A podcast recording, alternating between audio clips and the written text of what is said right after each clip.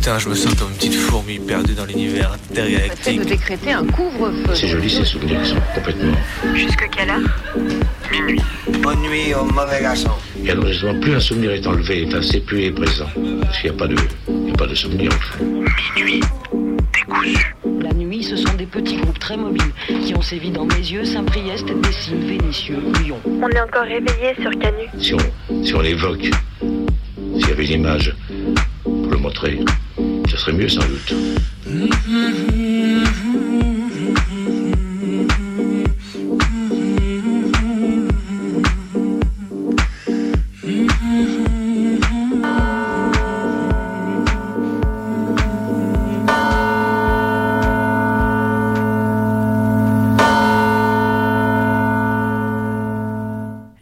La semaine dernière du retour de l'été et des polémiques sur les centimètres de peau qu'il est acceptable pour les meufs ou non de montrer. Je parlais de la fatigue de voir des lycéennes se faire virer de cours pour un croc-top quand des cums en, ville se baladent torse-poil dès 15h bouteille en main. Eh bien, à Besançon, mercredi dernier, une meuf s'est faite interpeller pour maillot de bain trop échancré. Franchement, on dirait une mauvaise disquette lancée par un random dans le métro. Et mademoiselle, je vais appeler la police parce que t'es trop fraîche. Eh bah, allez-y, appelez les keufs comme ce maître nageur de Besançon. Non, il a pas appelé les mais presque. Qui a dû prendre le somme en réalisant qu'il ne pouvait pas faire valoir son autorité de mal alpha de merde. Alors qu'elle était venue effectuer ses longueurs post-taf, elle s'est faite interpeller par le nageur qui lui a rappelé que le port du string était interdit par le règlement intérieur de la piscine. Sauf que bah, c'était pas un string et que le mec compas dans l'œil, tout ça, a surtout maté son cul pour calculer le degré d'échancrure et, je cite, on ne vous laissera pas rejoindre le bassin si vous revenez avec ce même ma- maillot. PTDR, ta gueule, toi et ton slip moulant et ta tête de D'ailleurs, le service com de la mairie, qui a dû se confondre en excuses publiques, a dû le penser très fort aussi, ta gueule. Peut-être même qu'elles vont contacter un cabinet de conseil pour, pour lutter contre les comportements sexistes, mais je spoil ma deuxième brève. Courage à tous celles qui en ce moment passent les CAPES, AGREG, CRPE et autres concours de la fonction publique. Courage pour vos échecs à ces concours, concours qui n'ont que les paillettes de l'égalité des chances. Courage pour vos réussites et pour les années de fonctionnaire bashing que vous allez devoir endurer. Pour les salaires d'instit, pour les de toute façon vous foutez jamais rien, pour vos futures dépressions, burn-out, pour les classes plus, pour les gamins, gamines de bourgeois, bourgeoises déjà dressés à l'impunité. J'ai appris que vous avez, en plus de tout ça, subir, que vous deviez vous soumettre lors des oraux à ce qu'elles appellent la question républicaine. Marseillaise dans les classes, drapeau français, sachez au moins que le gouvernement a peur de votre potentiel subversif, que tous les gamins gamines dont vous ne, laverez pas le cerveau à coups de patrie, de ils sont morts pour le droit de vote, de sacralité de l'État, de le masculin l'emporte sur le féminin, sachez au moins qu'elles seront autant d'adultes un peu moins cons connes que nous ne le sommes, espérant que les pressions ne vous transforment pas en propagan- propagandistes d'État. Alors il y a quelques années, on faisait tout un foin sur tous les plateaux TV et radio de France par rapport à deux pauvres chemises des PDG d'Airbus arrachées sur le tarmac dans une condamnation quasi unanime de cette réminiscence de guerre sociale. Arracher la chemise du patron, c'est pas le plus beau trophée dont chacun, chacune puisse rêver. Ah là là là là. Mais quand une chef d'entreprise, une certaine Muriel Millon, puisqu'on ne va pas planquer son nom non plus, met un contrat sur la tête d'un syndicaliste un peu trop gênant de la CGT dans la Plastique Vallée près d'Oyonnax, à l'aide d'un réseau cryptique d'anciennes barbouzes ayant une moitié de jambe dans une loge maçonnique factice, oui, oui, faut s'accrocher, c'est un scénario de polar, le bordel, personne ne semble trop trop se préoccuper de la gravité du geste. Et oui, toi aussi, cher entrepreneur, si toi aussi ton syndicaliste de secteur te fait chier, n'hésite pas à contacter d'anciennes barbouzes et un petit contrat de 75 000 boules TTC pour t'en débarrasser. Non mais c'est quoi ça Oh, puis toutes les chaînes qui donnent la parole à cette vieille cheftaine déglinguée là pour justifier son geste devant de grandes audiences. Mais MDR, Myriam El Khomri, c'était déjà violent en 2007 pour le code du travail. Ne rajoutez pas des chefs, des chasseurs de primes en plus par pitié. Je scrolle un peu les réseaux, mène ma petite enquête et là je tombe sur le, groupe EGAE et son tweet du 11 mai où il se vante d'avoir obtenu un contrat avec HEC Paris pour, je cite, accompagner l'école dans sa politique de prévention des violences sexistes, discriminatoires, morales et sexuelles. Le groupe EGAE, composé de deux agences de conseil, est dirigé par Pauline Chabert et Sa Majesté Caroline de Haas. Et oui, le féminisme institutionnel a de beaux jours devant lui parce que le féminisme, ça se vend et même plutôt bien vu le prix des formations à l'égalité. Il faut dire que Caroline, elle a les bons filons puisqu'elle a fondé EGAE trois mois après que le ministère dont elle faisait partie ait rendu obligatoire la mise en place de cellules luttant contre les VSS dans le secteur privé comme public. EGAE finalement une énième start-up qui vend ses, ses services aux entreprises, encore whatever, mais également au, au secteur public. Et là, je peux pas m'empêcher de tiquer. Le service public est tellement nul qu'il n'est pas capable de former lui-même ses propres agents à la lutte contre le sexisme qu'il faut claquer la thune publique pour redorer la façade de toutes les administrations où on continue de merder jour après jour et de mettre en danger des femmes. Alors Caroline de Haas, elle fait son taf de féministe blanche institutionnelle, elle forme dans les grandes écoles, les entreprises pour une prise de conscience du sexisme et pendant ce temps-là, les directions d'entreprise, l'État peuvent se laver les mains. C'est bon, regardez, on est de bonne volonté, on a, on a engagé de Haas, on fait un geste contre le sexisme et comme ça, on oublie que c'est bien l'État et nos institutions qui sont patriarcales. Le féminisme institutionnel et qui, et, qui, et qui, fait du bise, pardon, euh, et qui depuis surtout 68 signe jour après jour la mort de la lutte féministe, et eh ben, et eh ben il a de quoi perdurer. Hein. Pour avoir lutté contre la politique nucléaire du gouvernement, un an de prison ferme et des peines de sursis pour avoir subi la répression, perquise, mise sur écoute, pistage par les keufs, pour avoir été les premiers, premières cobayes des bien, des bien utiles lois antiterroristes post-2015, pour avoir tenté d'alarmer la population contre les bombes à retardement installées un peu partout en France, un an de prison prononcé vendredi dernier pour association de malfaiteurs, alors que l'Agence nationale pour la gestion des déchets radioactifs continue d'agir en mafia moderne, arrosant les élus des communes depuis près de 20 ans pour qu'elles se fassent à l'idée que la France va construire sa poubelle nucléaire sur le pas de leur porte. Le nucléaire restera sans doute dans l'histoire de la France comme l'une des plus vastes entreprises de propagande moderne et des moments comme le procès des militants militantes de Bure sont là pour nous rappeler que dans notre fameux état de droit, aller contre la propagande se paie en année de prison. Ne venez pas, les États-Unis continueront d'appliquer les lois et de, sécuriser des frontières. Nous décourageons l'immigration illégale. Ne venez pas. Et oui, ce sont bien les mots de Kamala Harris, la tant louée vice-presse du vieux Biden, dont tous les sociodémocrates adorent faire le portrait d'une vraie politique de gauche aux States depuis quelques semaines. Regardez, il taxe un peu plus les riches. Regardez, il reconnaît les torts de la police. Regardez, il, il, oui, il continue de faire tourner à plein régime les usines de déportation de la Immigration Custom Enforcement, ICE, de son petit acronyme, qui chasse littéralement tous les sans-papiers du territoire des US, déporte sans vergogne et sans jugement un nombre abominable de personnes par an. Il faut se rendre compte, en tant qu'immigré, même après plusieurs dizaines d'années, ce qui ne justifie absolument rien, et que vous vous faites attraper par les keufs et qu'ils vous remettent entre les mains de l'ICE, vous tombez dans une telle machinerie macabre que vous n'avez à peu près aucune chance de rester sur le territoire américain. Que votre famille, vos proches, vos, vos enfants soient sur le territoire ou non. Et oui, on parle beaucoup de l'avant et de l'après-Trump comme des périodes bénies, mais il ne faut pas oublier que les tôles de l'ICE n'ont jamais autant bien fonctionné que depuis l'ère Obama et que Biden semble être bien parti pour ne pas inverser la tendance. Pas besoin d'être fasciste pour que l'Amérique soit de retour finalement, comme si ça avait de quoi nous étonner. Il faisait le malin sur tous les plateaux TV. Il faisait les yeux doux, moi, tolérance, moi, les extrêmes, patata, humanisme, patata, séparatisme. Et quand le traité de facho, il s'offusquait, le bougre. Ah mais non, mais pas moi Comment osez-vous, monsieur, madame? Moi, je suis dans le consensus de la pensée dominante. Et d'ailleurs, je suis sur la radio publique, moi. Mais aujourd'hui, reveal à la Scooby-Doo, Antoven, le FAF, était en fait un FAF. Il s'est illustré hier sur Twitter en écrivant, je cite, Je peux encore changer d'avis, mais je crois que s'il fallait choisir entre les deux et si le vote blanc n'était pas une option, j'irais à 19h59 voter pour Marine Le Pen en me disant sans y croire plutôt Trump que Chavez. Mais quel guignol Qui s'étonne encore Perso, j'ai juste soufflé très fort, puis encore plus fort quand j'ai lu le tweet suivant. Après ce suicide en ligne, je vous abandonne, j'ai une chronique sur Mélenchon à 9h30 sur LCI. Mais non, Antoven, de quel suicide tu parles? L'extrême droite est à la mode. D'ailleurs, ta chronique sur LCI en témoigne. Tu nous la joues mauvais garçon à contre-courant alors que tu surfes sur la vague brune depuis des années, cheveux au vent, moustache au vent, non, j'ose pas, j'ai osé. Il nous fatigue, les pseudo-intello des plateaux radio et TV. On le sait que vous allez voter Le Pen, on le sait et on l'a toujours su. Vous pouvez arrêter de faire semblant, vous savez. Aujourd'hui, plus personne dans les médias ne vous reprendra. Vous gagnerez même sans doute en audience. L'extrême droite a le vent en poupe et c'est vous qui soufflez dans ses voiles de tout cœur avec conviction. On vous voit. Et du coup, pour continuer sur le même thème, ça fait un bon moment maintenant que les radios publiques, que Radio France, France Inter et Culture tentent de s'auto-persuader qu'elles sont les dernières radios de gauche, sans vraiment l'assumer et en suivant, parfois en précédant, les mouvements de droitisation de la société. Pendant les confinements et depuis le Covid, on a eu le droit à des tartines sur les mérites du gouvernement.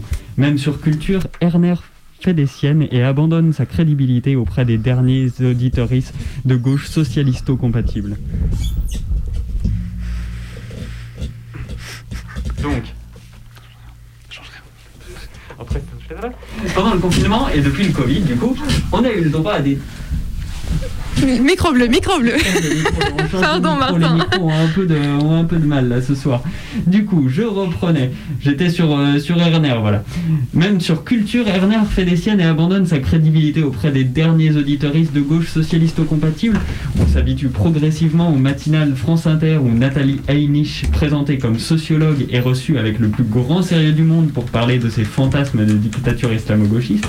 Maintenant, Heinisch, Gors et autres centrales d'alimentation des pensées fascisantes ont gagné leur propre podcast sur les ondes de France Culture. On pourrait se dire non, ce n'est pas possible.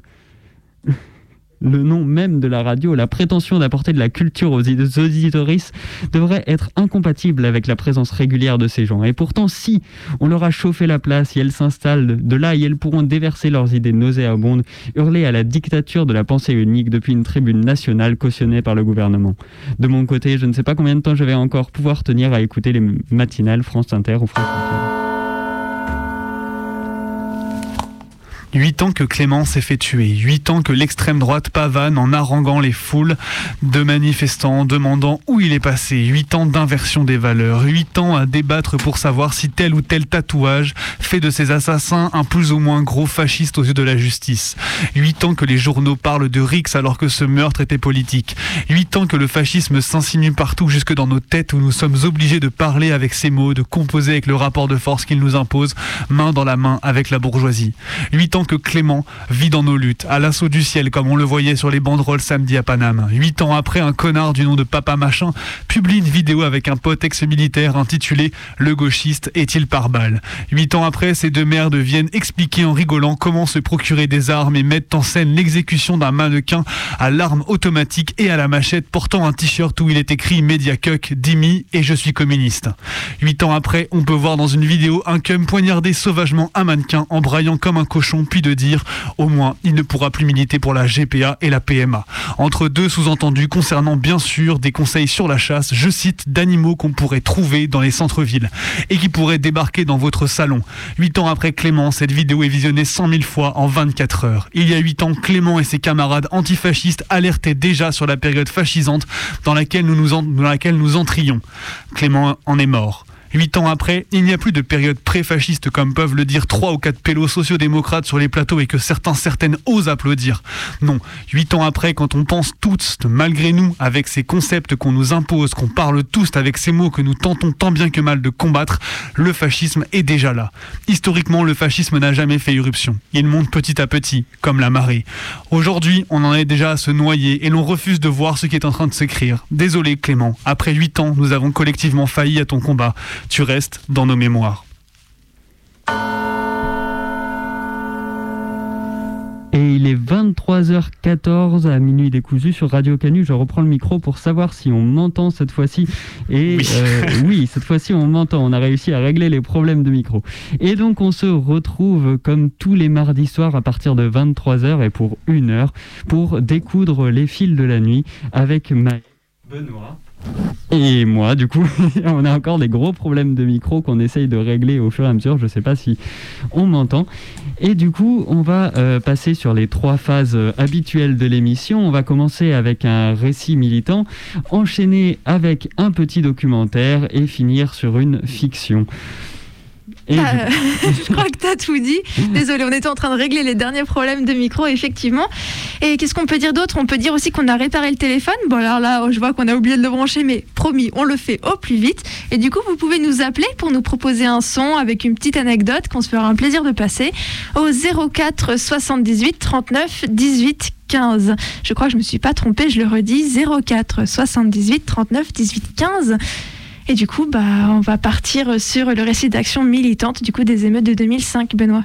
200 communes ont tout de même été le théâtre d'incidents la nuit dernière. Les policiers n'étaient pas là pour dialoguer avec la population. Le gouvernement poursuit dans le registre de la sévérité. Nicolas Sarkozy annonce que les étrangers condamnés pour leur participation aux actes de vandalisme seront expulsés même s'ils sont en situation régulière. Le ministre de l'Intérieur a beaucoup misé sur ces jeunes volontaires motivés par la répression et prêts à en découdre.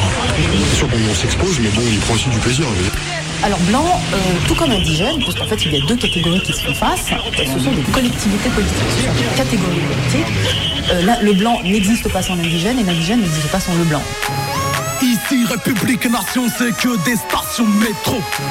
Encore une phrase qui devrait remplir la gueule de Finkielkraut. Dix ans plus tard, j'amène mon message par les voix de la provoque. On prend les mêmes et on recommence. Get up, stand up and wake up. La France, j'y suis. Vous vous rappellerez un jour que vous êtes né hors de l'état d'urgence. C'étaient les mots d'une de mes profs dans le supérieur fin 2016, après une année exténuante d'attentats et de fascisation du débat public. Je me rappelle très bien à ce moment-là avoir soufflé à ma voisine de table que ce n'était pas tout à fait vrai, ou en tout cas pas pour tout le monde. Un groupe de jeunes est assis sur un muret en bas d'un immeuble. Ils discutent. Un véhicule sérigraphié s'approche au pas. Les jeunes partent en courant à la vue du véhicule. Les keufs rattrapent violemment le groupe de jeunes, tout ou parti, et parviennent à imposer leur contrôle d'identité en montrant les muscles. Variante, le groupe de jeunes parvient à s'enfuir sans dommage. Au djihad social pour contrecarrer l'illettrisme. C'est les politiques qui nous emboîtent le pas. Nous on agit que par mimétisme. Mon blase médit, version latine de la sainte ville d'El Madina. Qu'on m'assimile, me dénomine, mais le peuple m'appelle Madiba. Ami- J'avais 7 piges en 2005. De retour de vacances de chez mes grands-parents à Chambéry, je retrouve mes copains de CE2 dans la cour le 3 novembre. À la place des exploits de vacances à raconter, un autre vocabulaire s'est installé. D'autres souvenirs plus immédiats. Et des mots. Transfo, Karcher, voiture, tant de voitures. Entre celles qui ont brûlé, celles qui ont cramé, sans oublier celles qui ont explosé. qu'on en oubliera ce que je dis. Ce que l'on est parle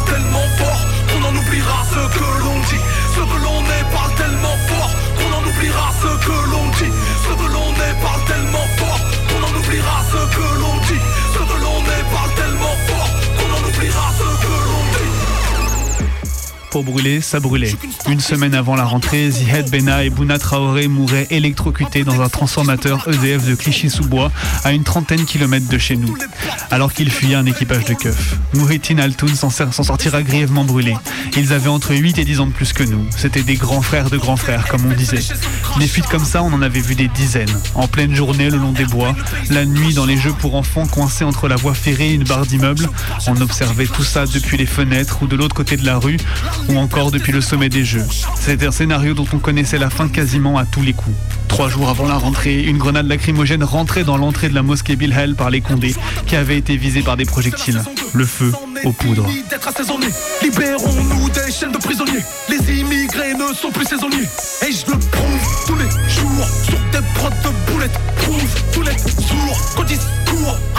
L'année 2005 avait déjà été chargée en violence policière. L'armée de keufs sarkozystes cognait de partout en sachant être couverts jusque dans leur ministère de tutelle.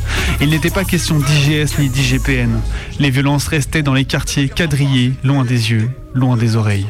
Quand il y avait un mort, c'était un délinquant. Déclaration choc de Sarko sur TF1 Next. 2005, ça ressemblait à ça. En début d'année à la Goutte d'Or, un jeune de 19 ans est gravement blessé par balle par un keuf car soupçonné de vendre du crack. Déjà, les vitrines sont brisées. Le 1er avril 2005, une patrouille de la BAC pousse un jeune à se buter en scooter en se mettant à sa poursuite. Le 20 juin, Sarko sort le grand jeu lexical du Karcher à la Courneuve. Le 25 octobre, deux jours avant la mort de Zihed et Bouna, c'est la fameuse citation du débarras de Racaille sur la dalle d'Argenteuil. En fait, ils sont arrivés dans un continent où il y avait des peuples divers, des cultures diverses, des sociétés diverses, extrêmement hétérogènes. Et euh, le regard colonial, pour les besoins euh, de l'exploitation, pour les besoins du pillage, a décidé d'incarcérer, les incarcérer dans leur couleur de peau. Et euh, les, Européens, quand ils sont arrivés, ont dit voilà, nous avons affaire à des Noirs, en fait, tout cela pour justifier, le, pillage et l'exploitation. Bien. Avant, au temps du code de l'indigénat, par exemple, le statut était juridique, donc il était inscrit dans la loi. Aujourd'hui, il n'est plus inscrit dans la loi, il est inscrit dans les pratiques. Et les pratiques, les pratiques de discrimination de l'État français vis-à-vis de tout un pan des citoyens français qui sont des citoyens de seconde zone et qui viennent effectivement de, l'Empire colonial. Ce sont toutes les populations issues de l'histoire coloniale qui ont été incarcérées dans des statuts sociopolitiques.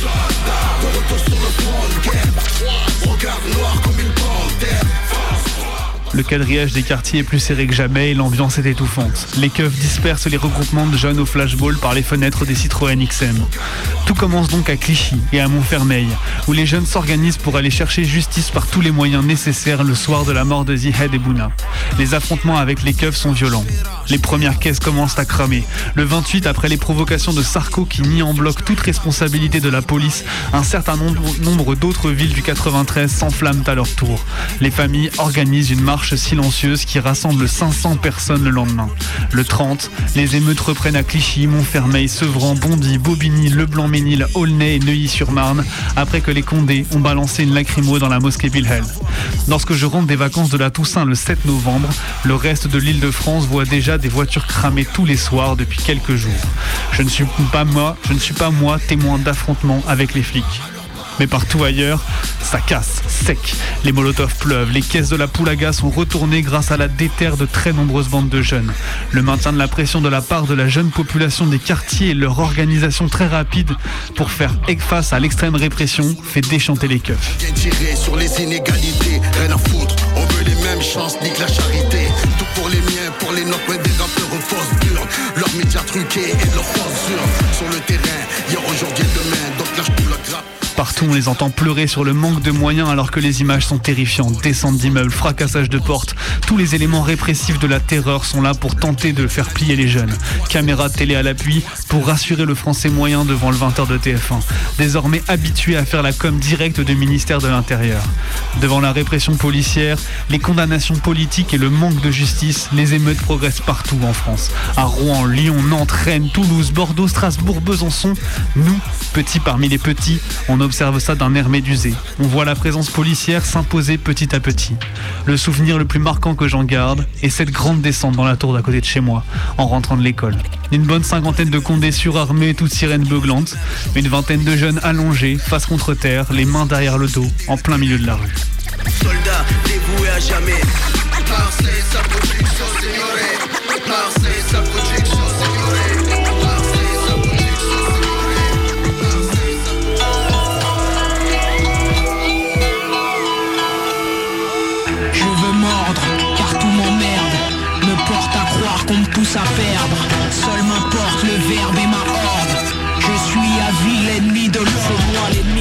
Moi qui suis malmené, mal aimé et qu'on a surnommé le mal incarné, qu'on a berné toutes ces années. L'indigène à qui on aime mener une chasse acharnée, mes chances de survie sont en sursis. Mon avenir est proche de l'asphyxie, car le pouvoir s'est fixé, le devoir de hisser des remparts autour des peaux noires et métissées. Je suis. Devant la force des émeutes qui ne cessent de progresser, le gouvernement Villepin décrète l'état d'urgence le 8 novembre. Selon la loi du 3 avril 1955 organisant le régime de l'état d'urgence, sa déclaration dépend de la loi de 1938 sur l'organisation générale de la nation en temps de guerre. Elle relève ainsi d'une déclaration de pseudo-guerre civile dont les dispositifs peuvent être appliqués aux quartiers populaires sans paralyser tout le pays. La mise en couvre-feu sur les zones sensibles l'illustre assez précisément. La synthèse établie par la Direction des renseignements généraux à l'issue de la première expérimentation, intitulée Des violences urbaines à la guérilla urbaine, proposa de généraliser l'emploi de l'hélicoptère, la saturation du terrain par les forces de l'ordre et d'étendre le principe des couvre-feux municipaux. Ces trois dispositifs avaient été employés simultanément pendant la pacification des Aurès en Algérie. Écrit Mathieu Rigouste. Régulation des flux de population, contrôle permanent, surveillance des communications, quadrillage des quartiers, tout un ensemble de dispositifs construits durant la période coloniale qui ont trouvé leur apogée durant la guerre d'Algérie, qui sont appliqués au quartier à l'automne 2005, alors même que les émeutes commençaient à refluer. C'est agace en état de grâce, qu'apparaît stress et détresse là où je passe, que seul m'intéresse la paresse, que j'ignore la tendresse, que j'adore ajouter des crimes à mon que c'est avec le point que la police me dresse, et qu'au-delà du périph' nord se trouve mon adresse. Je méfie quand on m'aborde. Et ne qu'à ma horde, on observez tout ça en étant petit, vous imaginez bien que ça marque, même sans être directement visible. Combien de grands frères de grands frères interpellés qu'on n'a pas revus au quartier pendant 6 mois, 1 an, 2 ans. Combien de jeunes ont été brisés par les condés en 2005 Les plus de 800 peines de prison ferme prononcées à l'automne montrent à la fois le pas franchi dans la répression judiciaire jusqu'à aujourd'hui inédite d'un mouvement social, mais aussi la force de la révolte, la force de l'émeute. Comment, en l'espace de quelques semaines, toutes les banlieues de France ont vibré à une cadence émeutière donnée depuis Clichy. Une émeute qui a réussi à toucher plus de 200 keufs et a cramé presque 30 000 véhicules. Quand tu es témoin direct de ça en tant que gosse, ça marque. Personne ne peut te demander d'aimer la police républicaine. Personne ne peut te demander de louer une pseudo-flicaille de proximité. Personne ne peut te demander d'aimer l'État. Même si ça met du temps à faire son chemin dans la réflexion, c'est écrit profond et ça finit toujours par ressortir. Il n'y a aucun retour en arrière. Il n'y a que le feu. Tout brûle.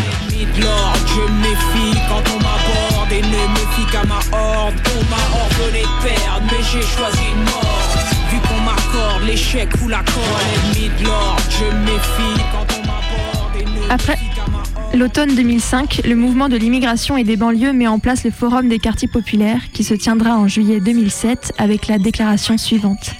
30 ans que les banlieues réclament justice et que des revendications précises ont été formulées au travers de marches, de révoltes, de grèves de la faim, de manifs et de réunions publiques. 15 ans que le ministère de la Ville a été créé pour répondre à la relégation sociale et à la ségrégation urbaine des quartiers. Les gouvernements passent avec leur lot de sigles et de recettes miracles. Politique de la ville, rénovation urbaine, cohésion sociale, DSQ, ZEP, ZUP, ZAC en rue. Nos quartiers servent de défouloir pour des politiques et des médias en mal de petites phrases assassines sur les territoires perdus de la République. Parents irresponsables, zones de non-droit, mafiatisation et autres dérives islamistes. Les habitants, eux et notamment les jeunes, sont stigmatisés et comme les principaux responsables des dérives de notre société. Ça ne coûte pas cher de donner des leçons de civisme et de montrer du doigt les racailles ou les sauvageons en les jetant à la vindicte populaire.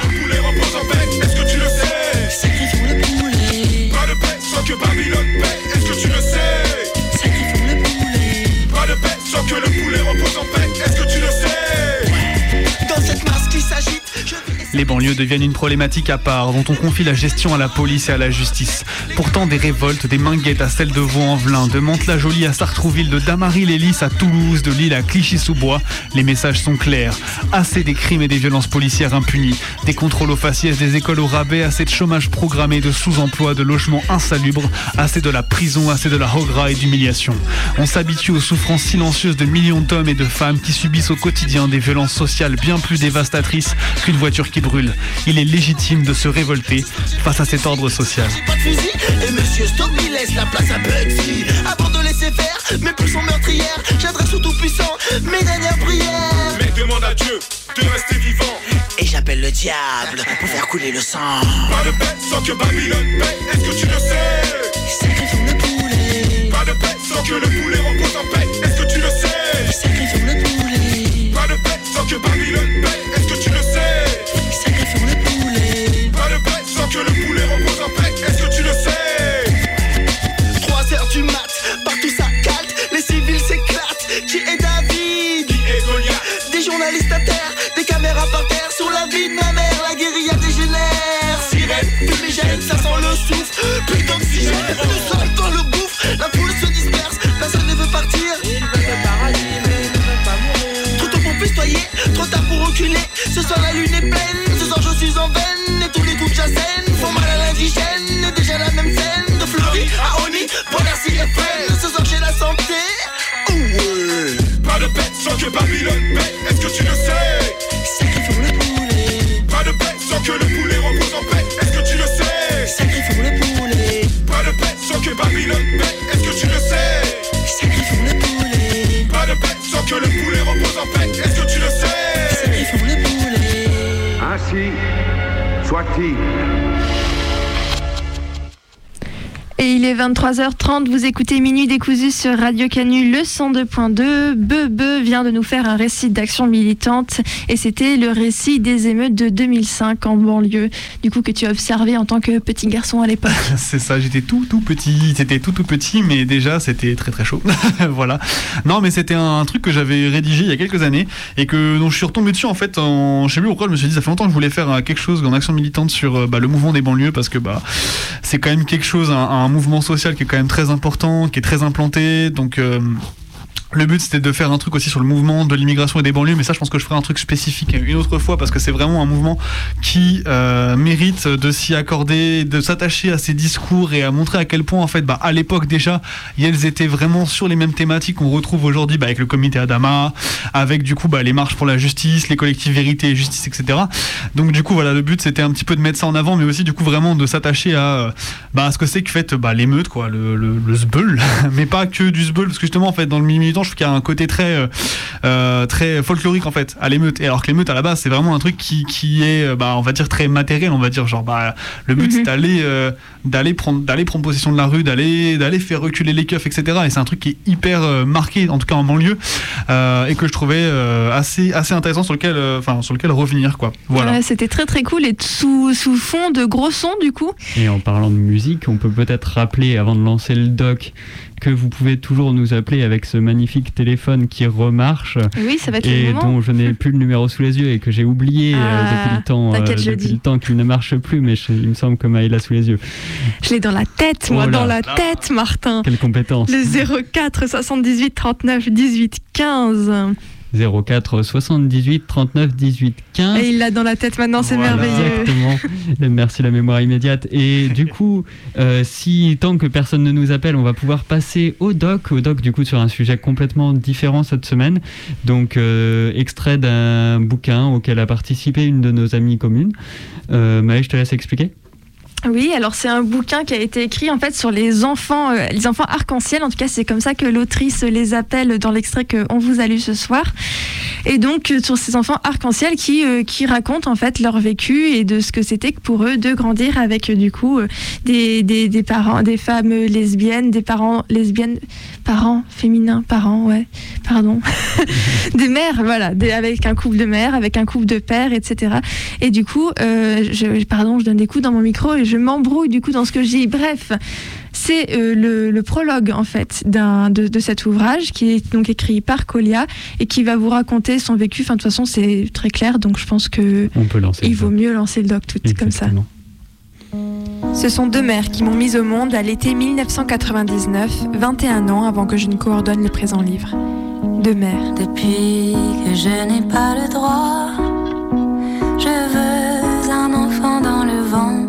S'il m'arrive de parler de ma mère sociale et de ma mère biologique, c'est uniquement par convention et par souci de clarté. Autrement, le biologique n'est pas un critère pertinent pour distinguer mes deux mères. Que mes amis me mentent, qu'ils disent que je suis comme les autres.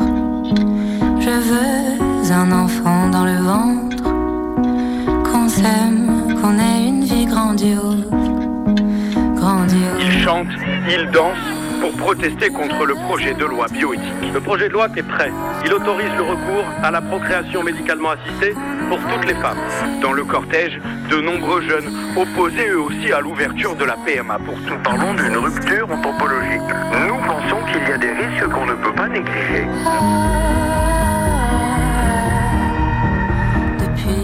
Quand j'étais un peu plus jeune, mes camarades d'école me demandaient souvent Mais du coup, qui est ta vraie mère?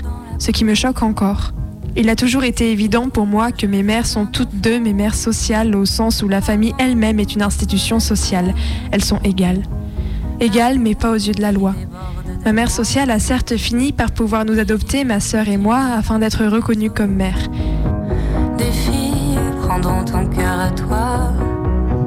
Bah toi, t'auras une vie grandiose. Néanmoins, durant 20 ans, je n'ai eu sur le plan administratif qu'une seule mère. Pourtant, j'ai toujours affirmé leur égalité. Elles ont toujours été mes mères au même titre. Je les aime, elles-mêmes, et accompagnent une partie significative de mon existence. Je n'ai d'ailleurs jamais utilisé le terme de maman pour m'adresser à l'une de mes mères, étant donné qu'il m'aurait fallu trouver un autre terme pour m'adresser à l'autre et, ce faisant, les discriminer. Toutefois, je sais que beaucoup d'enfants arc-en-ciel utilisent ce lexique.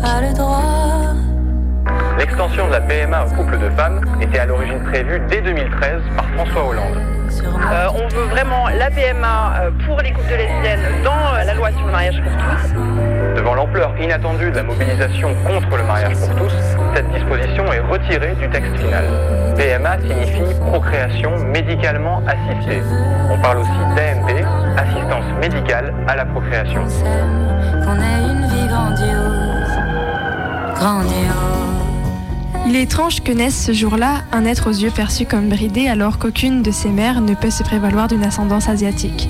Ce trait physique me vient de mon donneur, que je préfère appeler Mahon donnereuse, qui vivait alors aux États-Unis et dont la famille est d'origine hongkongo-taïwanaise. Ces yeux, perçus comme bridés, que je partage avec ma sœur de 3 ans ma cadette, sont un élément déterminant de ma construction identitaire. Le racisme ordinaire structure mon existence au même degré que la lesbophobie que subit un enfant arc-en-ciel de manière indirecte. Et le fait que je sois racisée importe d'autant plus que la plupart des personnes ayant contribué à ce recueil ne le sont pas.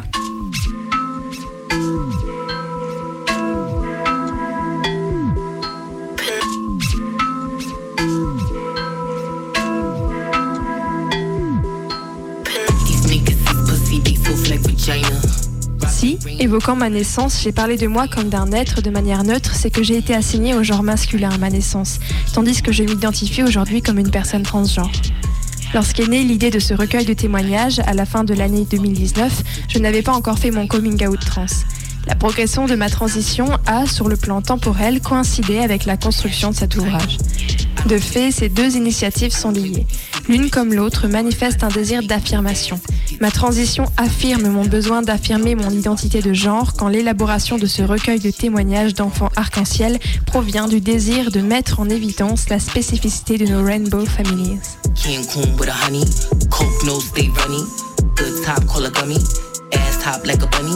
Y'all niggas ain't funny.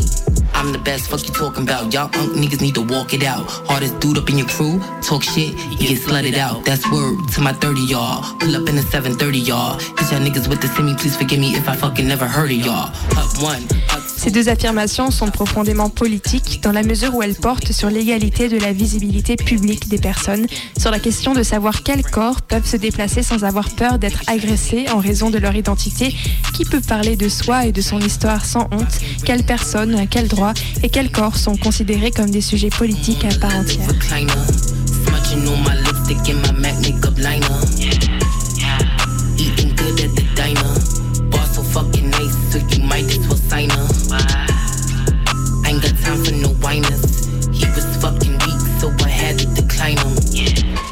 C'est souvent dans les réactions et micro-réactions que se manifeste la LGBTQIA phobie la plus courante. Je ne compte plus les moments durant lesquels j'ai prononcé le fatidique j'ai deux mères, en le regrettant immédiatement après, percevant l'effet de dégoût ou de désapprobation plus ou moins maquillé qu'un tel énoncé peut occasionner. Je veux également dire que c'est fréquemment la relation intersubjective qui provoque mon inhibition et ma peur. De le dire, que j'ai deux mères. Aujourd'hui, je revendique ce cadre familial avec force. Ce recueil en est la preuve.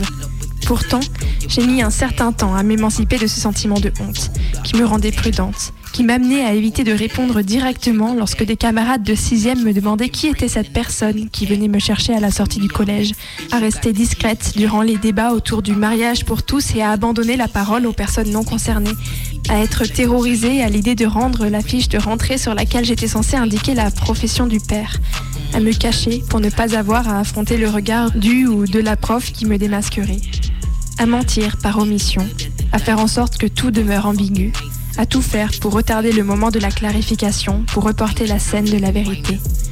Avec le temps, je suis devenue forte.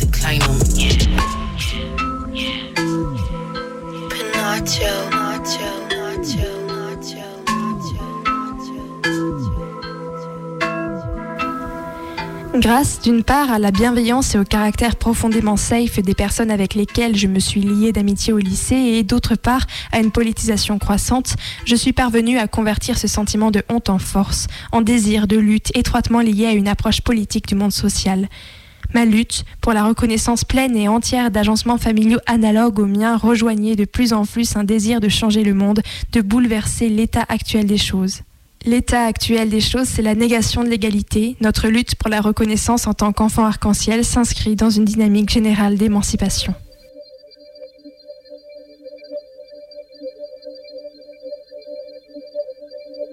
Le plus problématique aura été la négation de la dimension lesbo-parentale de ma famille quand on me disait Mais voyons, Colia, tu as un père Logique infaillible en apparence, tout le monde a un père, qu'il le connaisse ou non. On savait donc ma vérité à ma place, comme si une famille sans père était inconcevable. Je ne dis pas que je n'ai pas de donneur, je dis que je n'ai pas de père. Distinction capitale. La personne qui a donné ne fait pas partie de ma famille. Je ne la connais pas, ne nourris aucun désir de la connaître. Autrement dit, je n'éprouve aucun désir de contact avec l'origine. Néanmoins, cette indifférence à l'égard de mes origines n'est pas une indifférence politique, puisque le fait que je sois racisée m'amène à me sentir concernée par les questions de colonialité et de post-colonialité. Je dirais que ma racisation me permet de ne pas dissocier la politique et le monde, étant donné que, bien que je sois de nationalité française, je me sens étrangère ici en France, en vertu d'un paramètre post-colonial tout à fait significatif qui structure l'Europe impérialiste. Aussi me paraît-il intéressant de mentionner le fait que lorsque l'on me demande d'où viens-tu, je peux interpréter cette question tant au travers de ma racisation que de ma filiation. Je viens de nulle part.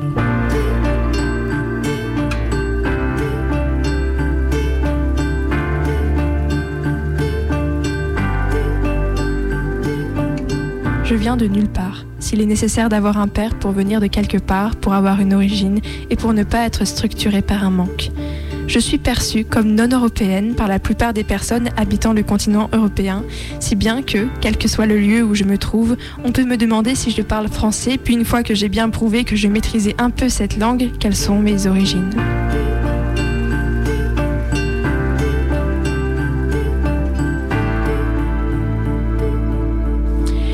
M'est difficile de m'identifier à un vécu d'enfant arc-en-ciel blanc, id est non racisé, car le paramètre de la racisation est, dans mon expérience, hautement significatif. D'abord, parce que je suis en général, lorsqu'on me voit avec mes mères, perçue comme une personne adoptée, ce qui n'est pas le cas puisque j'ai été conçue par PMA. Ensuite, et ce point est lié au précédent, parce que je suis perçue comme une personne étrangère qui ne parle pas français. Or, un enfant arc-en-ciel non racisé n'est jamais confronté à cette forme de racisme envers les personnes perçues comme asiatiques ou eurasiennes. Enfin, je me suis souvent demandé ce qu'impliquait le fait d'être racisé tout en ayant deux mères non racisées. Celles-ci, en tant que personnes blanches, n'ont pas plus mon vécu que je n'ai le leur.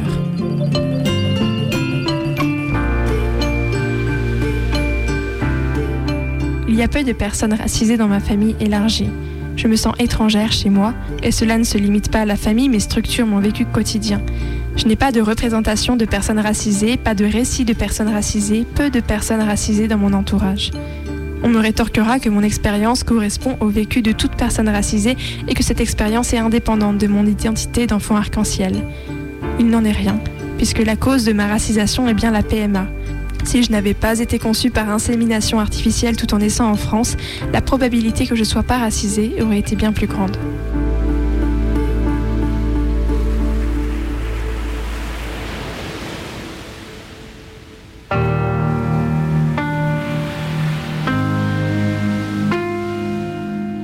Ma sortie du placard a eu lieu à un moment où l'élaboration de ce recueil était déjà bien avancée.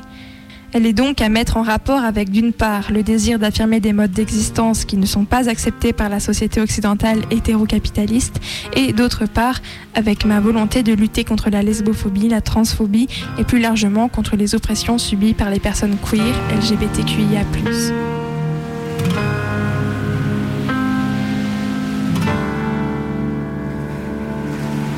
Je ne suis pas la seule à être fatiguée de subir la non-acceptation et l'absence de reconnaissance de l'égalité de tous les corps. Nous sommes nombreuses et nombreux à ne plus supporter de nous contenter des miettes que nous jette l'État.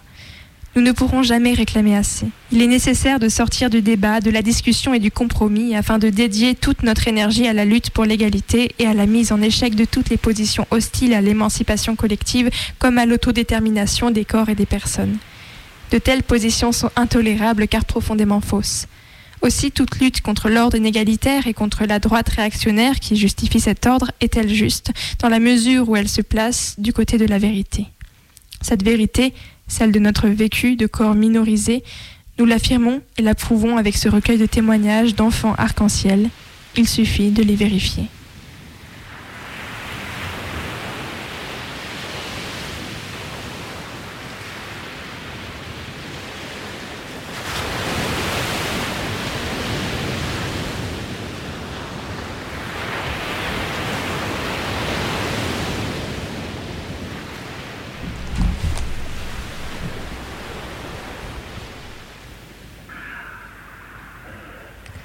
Et il est 23h46, vous écoutez Minuit décousu, vous écoutez Minuit décousu sur Radio Canu, le 102.2. Et euh, on vient de d'entendre du coup un extrait de, de- de l'ouvrage du coup de Colia que euh, Martin, toi tu connais, et qui nous a autorisé à lire son texte. Du coup, on la remercie beaucoup pour cela. Et on a un auditeur en ligne. Est-ce que tu nous entends? Oui, oui, bonjour. Incroyable Formidable. Bonjour, bonjour, je suis un habitué de l'émission, j'aime beaucoup ce que vous faites. merci. On adore entendre de nouveau ta voix dans ce, dans ce foutu téléphone qui a fini par remarcher. Oui, oui, alors joyeux anniversaire 70, ça se fête quand même. Ah, c'est C'est vrai. le 70e épisode de Mini Décousu ce soir. euh. Ah écoutez, non c'est bon. Eh ben, écoutez, pour l'occasion, j'ai cherché hein, quelque chose, mais je dois vous dire que en tant que fan de chansons françaises, l'année 70 n'a pas produit grand-chose à part Mike Brandt. Euh, donc j'ai décidé un virage totalement total. Et euh, du coup, je, je vais vous faire écouter un morceau de techno qui vient du fin fond de mon enfance. Je suis d'accord. quand, quand je jouais à Tomb Raider 6 et qu'à un moment il fallait aller euh, à Paris dans une boîte de nuit euh, un peu dégueulasse où il fallait euh, tirer sur des sur des gardes du corps qui parlaient une langue indéterminée d'Europe de l'Est et euh, et voilà oui c'est- nous sommes en 2003 et voilà et c'est- c'est c'est un des premiers jeux que j'ai fait tout seul donc c'est toujours beaucoup d'émotions c'est un jeu qui méritait tellement plus et donc c'est des belles heures qui aujourd'hui me sont enlevées par l'agrégation que je passe donc voilà je euh, Tomb Raider 6 je t'embrasse je vous embrasse et enjaillez-vous bien sur ce morceau de techno qui est quand même incroyable Eh bien écoute, merci beaucoup de nous avoir appelé. Bon courage pour l'agrégation et, et oublie-toi un peu dans tes années 2003 Voilà. en écoutant Tom Rider avec nous sur Radio Canu le 102.2. Merci, des bisous. Bisous, bonne soirée.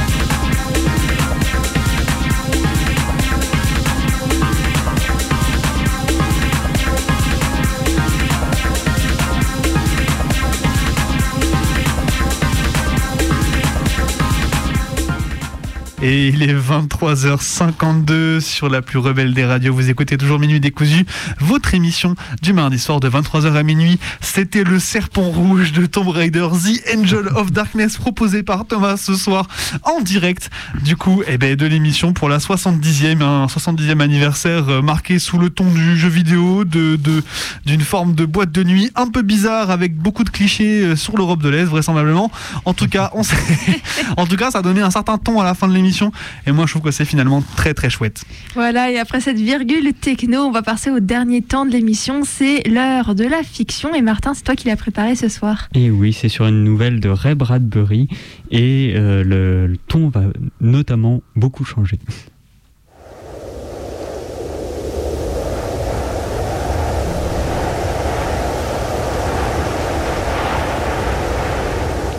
C'était le jour de la grande exhumation, et tous avaient gravé la route d'été, grand-mère, l'oblilaï y compris. Ils étaient maintenant réunis. Nous y voilà, fit grand-mère le lilaï, appuyée sur sa canne, et englobant tous les assistants du regard aigu de ses yeux bruns tirant sur le jaune, elle cracha dans la poussière. Le cimetière s'étendait au flanc d'une paisible colline. Il n'était plus maintenant que tertres affaissés et croix aux inscri- inscriptions à demi effacées. Seul le bourdonnement des abeilles venait rompre le silence. Les hommes à haute stature, au visage tanné, les femmes en robe en cotonnade contemplèrent sans dire mot pendant un long moment leurs proches qui reposaient sous la terre. Et maintenant, au travail, Décréta grand-mère l'oblilaï, qui se mit à boitiller dans l'herbe grasse, en enfonçant vivement sa canne ici et là. Les autres amenèrent les bêches dont ils s'étaient munis, ainsi que les caisses gaiement ornées par leurs soins de lilas et de marguerite. Le gouvernement allait au mois d'août ouvrir une route dans le pays, et le cimetière était désaffecté depuis 50 ans. Les familles avaient accepté d'exhumer leurs morts et de don- donner à leurs vieux os une nouvelle sépulture. Grand-mère Loblilaï tomba à genoux et se mit de ses, mains, à ses- de ses mains tremblantes à creuser la terre à l'aide d'une pelle, tandis que tous les autres s'activaient à ouvrir leur grande tombe fami- familiale. Grand-mère, Fit Joseph Spikes. vous ne devriez pas creuser là. C'est la tombe de William Simmons, grand-mère. Comme il l'interpellait ainsi, tous relevèrent la terre. Et on n'entendit plus dans le silence que les battements d'ailes des papillons en ce frais après-midi.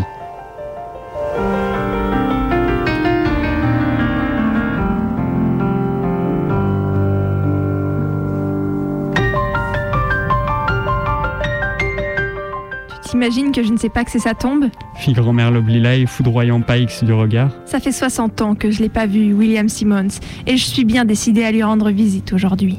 Tout en retirant par petites pelletées la terre grasse, elle se mit toute calme et songeuse à parler, autant pour elle-même que pour ceux qui désiraient l'écouter.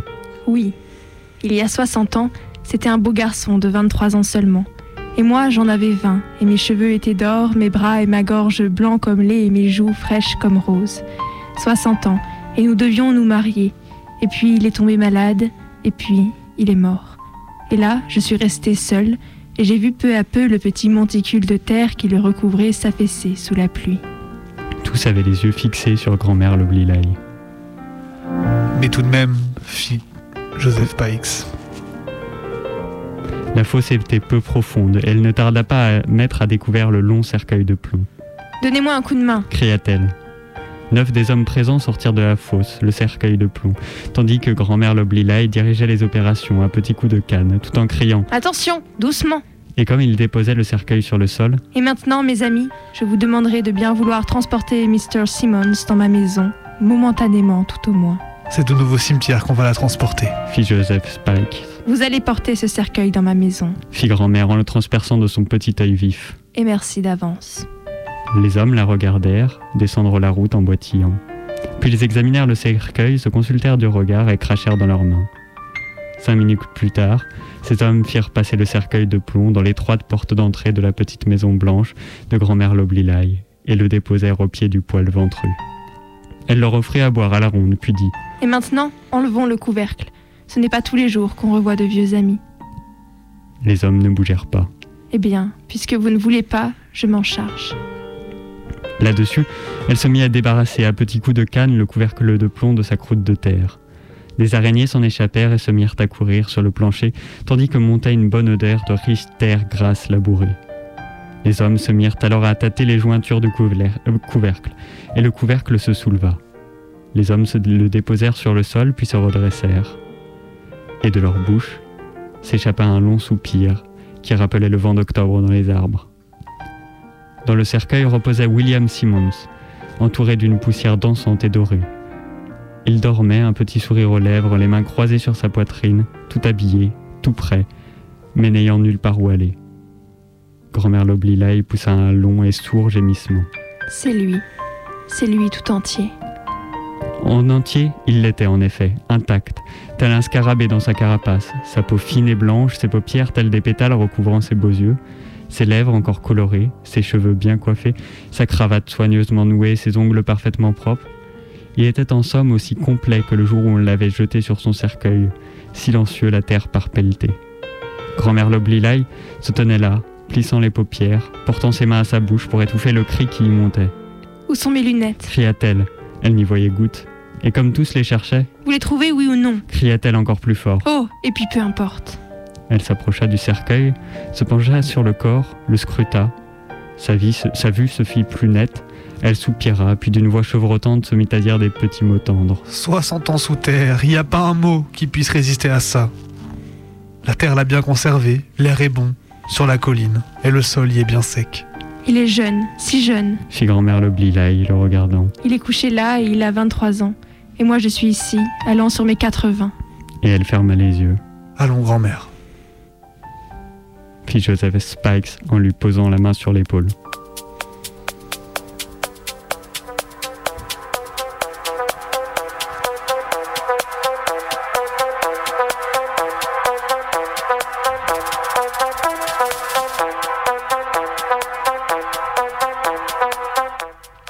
Et oui, il est couché là dans toute la beauté, toute la pureté de ses 23 ans. Et moi, moi je suis là, penchée sur lui.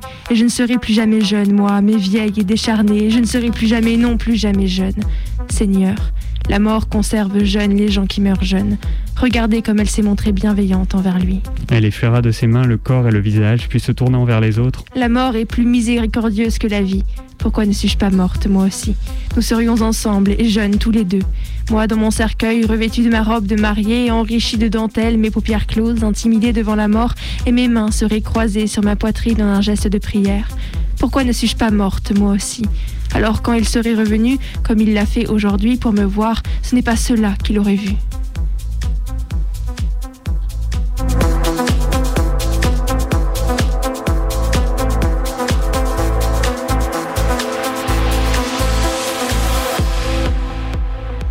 Ses mains tâtèrent fiévreusement son visage ridé. Ses doigts pincèrent sa peau pendante. Elle enfonça son doigt, son poing, dans sa bouche édentée, s'arracha une mèche de cheveux gris qu'elle contempla ensuite avec horreur. Un beau retour que je lui ménage là, reprit-elle en levant au ciel ses bras décharnés. Qu'est-ce qu'un garçon de 23 ans à faire avec une vieille femme de 79 ans qui n'a plus dans les veines que du jus de navet? J'ai été flouée, la mort l'a conservé jeune à jamais, regardez-moi. La vie en a-t-elle fait autant pour moi? Allez-vous-en tous. Fit grand-mère Loblilaï en le repoussant. Ce cercueil, il n'est pas à vous, le couvercle non plus, et celui qui est couché là n'était pas votre presque mari. Vous allez laisser ce cercueil ici, au moins pour la nuit, et demain, vous creuserez une nouvelle fosse. C'est bon, grand-mère, je viendrai à la première heure demain matin. Et ne te mets pas à pleurer, maintenant. Je pleurerai si j'en ai envie, et si mes yeux le veulent.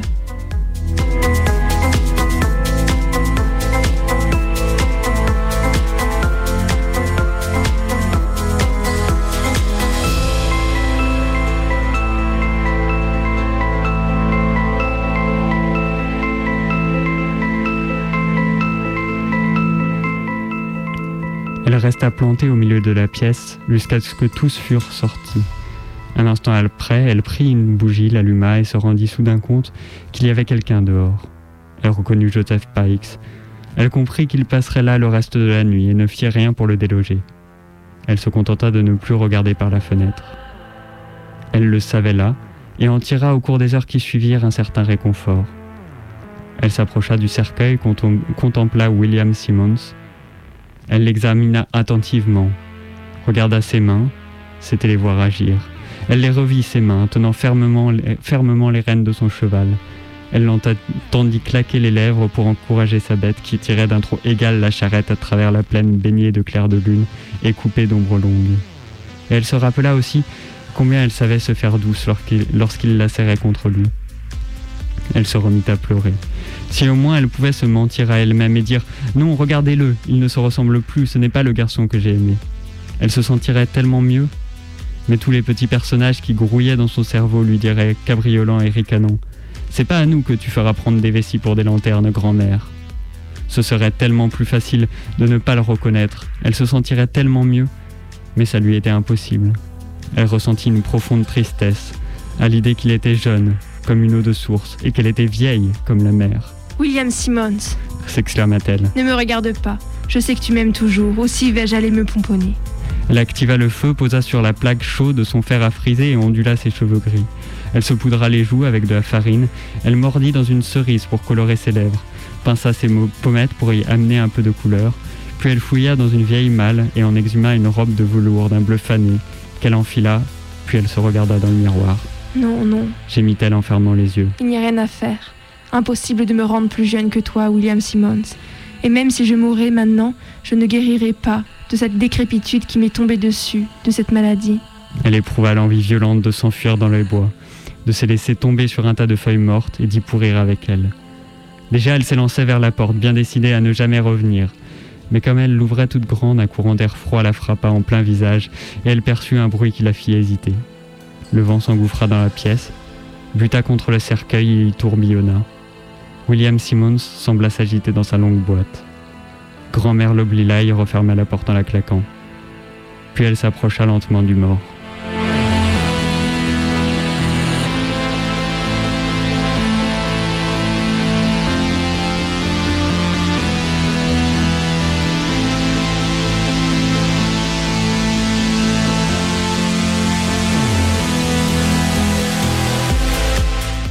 Il avait vieilli de dix ans. Des rides étaient apparues sur son visage et sur ses mains. William Simmons, Au cours de l'heure qui suivit, le visage de William Simmons se mit à porter les stigmates des ans. Ses joues se ratatinèrent comme un poing fermé, comme une vieille pomme dans une poubelle. Sa chair, qui jusque-là avait la blancheur et la pureté de la neige fraîche, fondit à la chaleur de la chaumière. Il n'eut bientôt plus que la peau sur les os. L'air creusa ses orbites et sa bouche, puis comme sous un coup de marteau, son, visa- son visage fut brusquement sillonné d'un million de petites rides. Son corps se tordit comme sous l'insulte du temps. Il eut 40, 50, 60 ans, il eut 70 ans, 90 ans, il se désagrégeait. Son visage, ses mains, couvertes de taches de vieillesse, émirent comme des craquements de feuilles sèches que l'on foule. Puis il eut 110 ans, 120 ans, et puis il ne fut bientôt plus qu'une coque vide. Grand-mère Loblilaï passa toute cette froide nuit qui gelait ses vieux os à observer sans broncher cet homme qui se défaisait sous ses yeux. Elle fut le témoin de l'improbable, de l'impossible. Puis enfin, dans son vieux cœur, quelque chose se dénoua, et elle n'éprouva plus la moindre tristesse. Le poids qui pesait sur elle s'était envolé. Elle s'endormit paisiblement, appuyée toute droite contre une chaise. Ce fut le matin.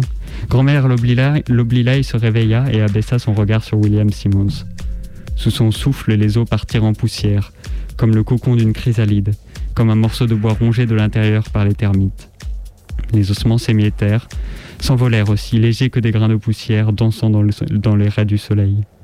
À chaque fois qu'elle poussait un cri, les os se désagrégeaient un peu plus, et du cercueil, sortait un- une vague de bruissement. S'il y avait du vent, qu'elle ouvre la porte, il s'envolerait comme un tas de feuilles sèches. Elle resta penchée un long moment sur le cercueil, puis comme brusquement aveuglée par une évidence, une découverte, elle poussa un long cri, recula, porta ses mains d'abord à son visage, puis à ses seins flétris, les fit courir sur ses bras, sur ses jambes, puis les fourra dans sa bouche édentée. Au cri qu'elle avait poussé, Joseph Pikes arriva en courant. Il poussa la porte et arriva juste à temps pour voir grand-mère Loblilaï en train de sauter, de danser, de tourbillonner en faisant claquer ses sabots. Elle frappait dans ses mains, riait, faisait voler ses jupes, exécutant à elle toute seule une farandole, et le visage couvert de larmes, esquissa même un pas de valse. Puis s'adressant au soleil qui entrait à flot dans la pièce et de- à sa propre image que reflétait le miroir mural, elle cria. je suis jeune. J'ai 80 ans, mais je suis plus jeune que lui. Elle fit des pointes, un bond, une révérence, puis dit de sa voix cassée. Tu avais raison, Joseph Pikes. Il y a des compensations. Je suis plus jeune que tous les morts du monde.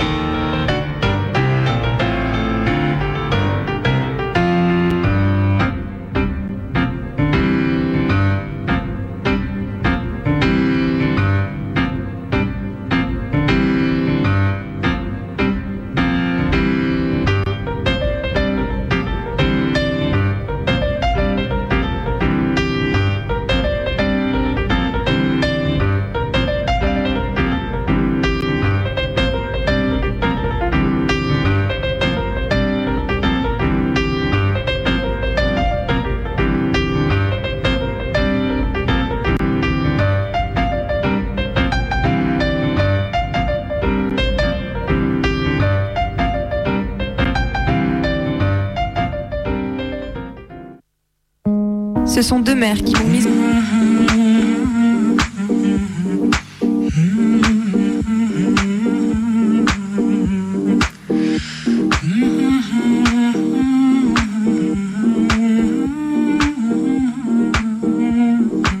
Et vous écoutiez Minuit décousu, c'était la 70e ce soir. On espère que vous avez apprécié. On se retrouve dès la semaine prochaine pour une nouvelle émission, donc toujours de 23h à minuit. Et n'oubliez pas que vous pouvez retrouver l'intégralité de nos émissions sur l'audioblog Arte Radio. Et d'ici là, ben, on vous souhaite une très bonne semaine et une très bonne nuit. Bonne nuit. Bonne nuit.